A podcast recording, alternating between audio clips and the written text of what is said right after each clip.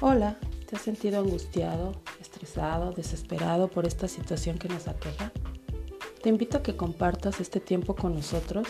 Aquí te daremos algunas estrategias para que puedas crear espacios placenteros, un ambiente áulico libre, grato, que invite a permanecer y a disfrutar el tiempo compartido con tus alumnos.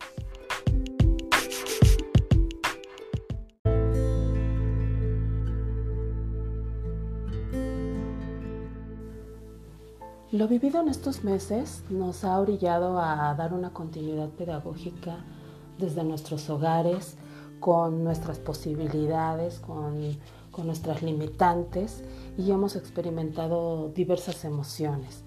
Hemos sentido tal vez miedo, frustración, ansiedad, felicidad, enojo, ira, no sé, mil emociones que hemos podido estar experimentando en estos días. Y si bien la pandemia ha sido muy devastadora y nos ha dejado eh, grandes pérdidas humanas, económicas, creo que también pudiera ser una, un momento para reflexionar, para aprender, para reaprender, quizá para innovar sobre nuestras propias actividades, sobre nuestro contexto social más cercano como lo es nuestra familia y redireccionar aquellas actividades y aquellas acciones que promuevan el bienestar y, la convivencia con, ellos y también con, la sociedad. Y en este sentido cuidarme, cuidar la salud para proteger a los demás. Eh, me parece súper importante sustentar todas nuestras acciones en la igualdad, en la igualdad de derechos para garantizar el acceso eh, igualitario y generalizado a los derechos sociales, a los derechos culturales, con el fin de reducir las desigualdades. Desigualdades que, se han hecho más evidentes en esta emergencia sanitaria.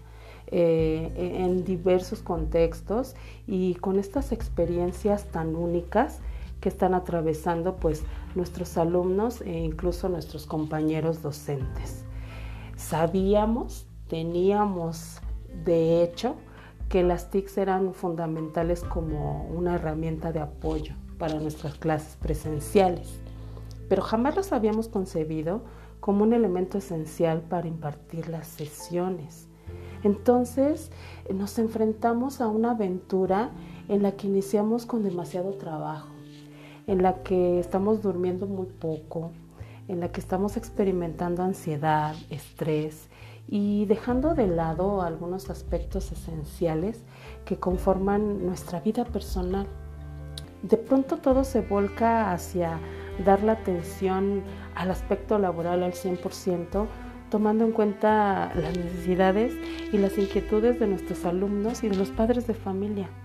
Y poco a poco vamos descubriendo que esta situación nos aqueja a todos, aqueja a la humanidad y, descubrimos que compartimos con los seres humanos que están alrededor de nosotros mucho más cosas de, de las que hemos creído o de las que nos hemos imaginado. Nuestros alumnos, aquellos nativos digitales, pues también lo están pasando complejo.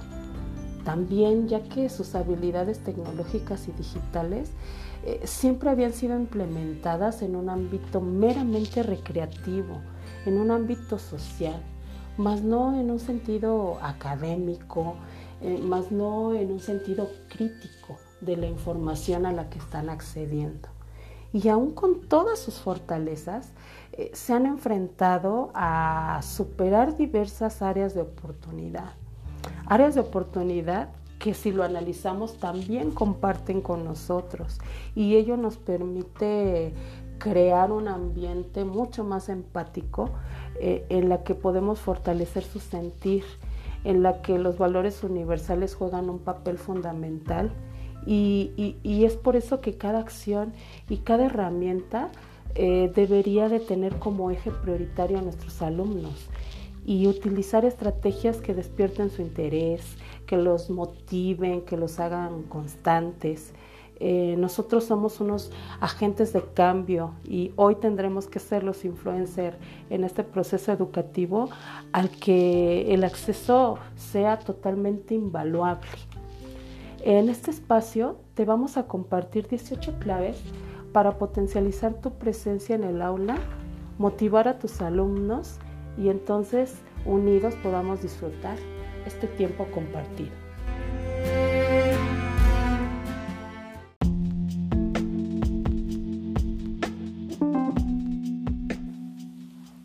Primeramente abordaremos la temática de las expresiones faciales y la expresión corporal como base fundamental para poder entablar este vínculo a través de estos dispositivos virtuales.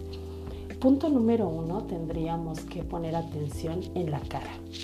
Es importante exagerar las expresiones faciales, que el alumno pueda entablar contacto visual, que pueda percibirte, que a través de esa pantalla él pueda sentirte y entablar ese vínculo contigo como si estuvieran mirándose, como si estuvieran teniendo un contacto físico. Número dos, hablaremos de la voz.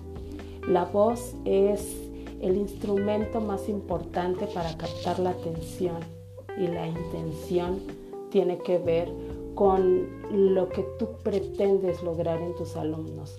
Tu voz tiene que llenar ese espacio virtual, tendrá que ser muy clara, alta, precisa, para que logre captar la atención, los interese, los motive, los anime, incluso los intrigue a ver qué va a pasar.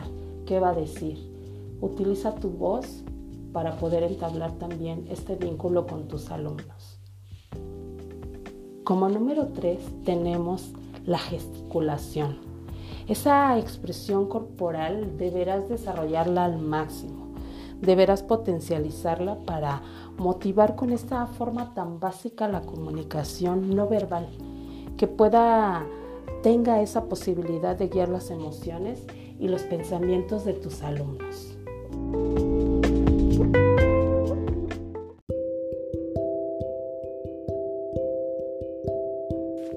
Cuarto punto. Habilitar el área de trabajo. Para lograr que se logre de manera armónica, debemos crear en nuestro hogar un lugar para dar la clase. Lo principal es que tenga mucha luz, que exista el silencio y que no haya distractores alrededor que tengamos una silla cómoda y una mesa donde podamos tener todos los materiales que vamos a utilizar durante nuestra clase. Quinto punto. Se trata de tranquilizar los cuerpos. Al iniciar, los alumnos siempre están con diferentes emociones y pensamientos. Por ello debemos iniciar con una técnica para atraer su atención y relajación. De esta manera podemos iniciar nuestra clase después. Sexto punto. Buscar siempre la participación de todo el grupo.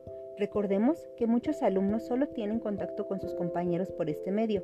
Por ello, es importante que se expresen, que trabajen en equipo, debatan y comenten lo que les gusta y no les gusta. Séptimo punto. Notar la asistencia de nuestros alumnos. Recordemos que el reconocer sus logros, sus opiniones, siempre les ayuda a seguir adelante. Debemos siempre motivarlos, incluso si no asistieron de manera particular. Debemos expresar nuestra preocupación por el motivo de su inasistencia o su poca participación durante la clase. Octavo punto, que tome nota. Durante la clase debemos incluir en sus trabajos dibujos, esquemas, apuntes, representaciones, para que de esta manera haya una interacción entre todos y no solo estén de espectadores. Noveno punto, despertar la curiosidad. Siempre debemos tener un buen título para que iniciemos la clase, algo que los asombre. Busquemos la participación grupal, los debates, y que al trabajar con otros les ayuda en sus relaciones sociales dentro de un grupo. Así podremos evaluar de manera grupal.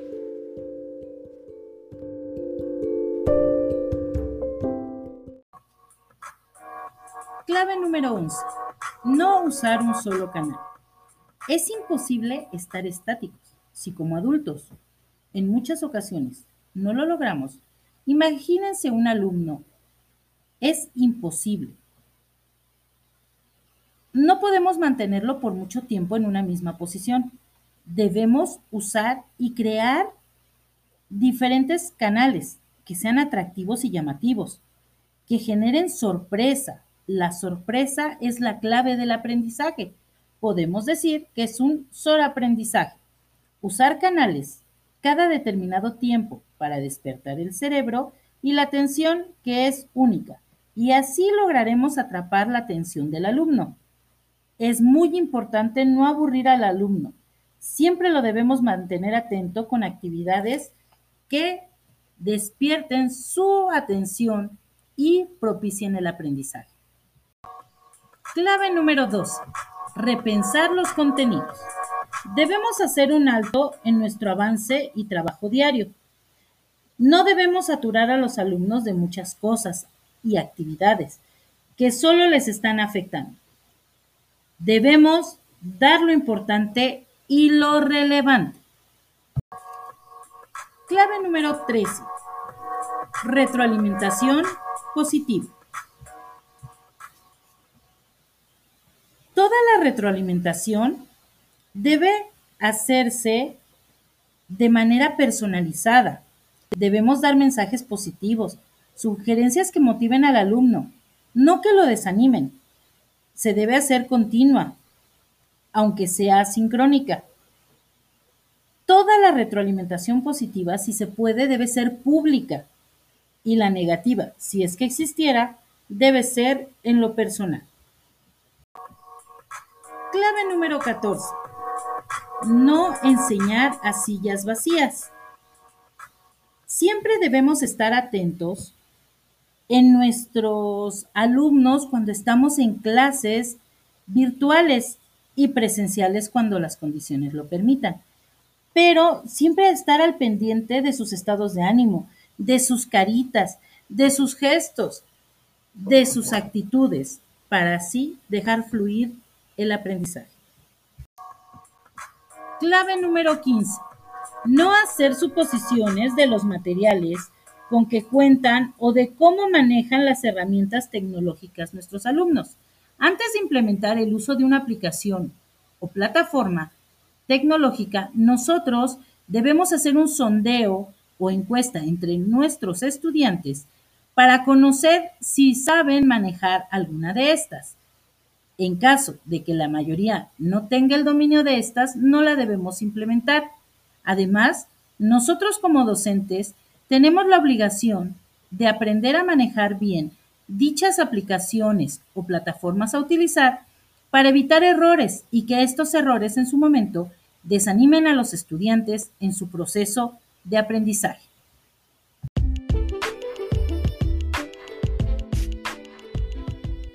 Yo les voy a hablar del punto 16, 17 y 18. Es importante una buena retroalimentación. Al retroalimentar, ampliamos el contenido y el alumno aclara sus dudas. También debemos tomar en cuenta que al iniciar clases, saber si nuestros alumnos están aburridos, tristes o alegres. Observar sus caritas y motivarlos para que la clase fluya y sea agradable para ellos. No olvidemos que los contenidos que elaboremos deben estar diseñados para ellos. ¿Qué significa esto? Por ejemplo, que las presentaciones de PowerPoint no tengan mucho texto, que el texto o el contenido sea agradable,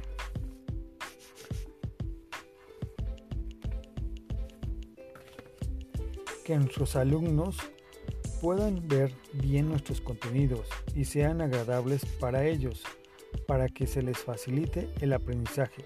Por último, debemos tomar en cuenta que antes que nada debemos conocer y practicar con nuestros materiales antes de usarlos. En conclusión, podemos decir que el contenido que utilicemos tenga aire. ¿Qué significa esto?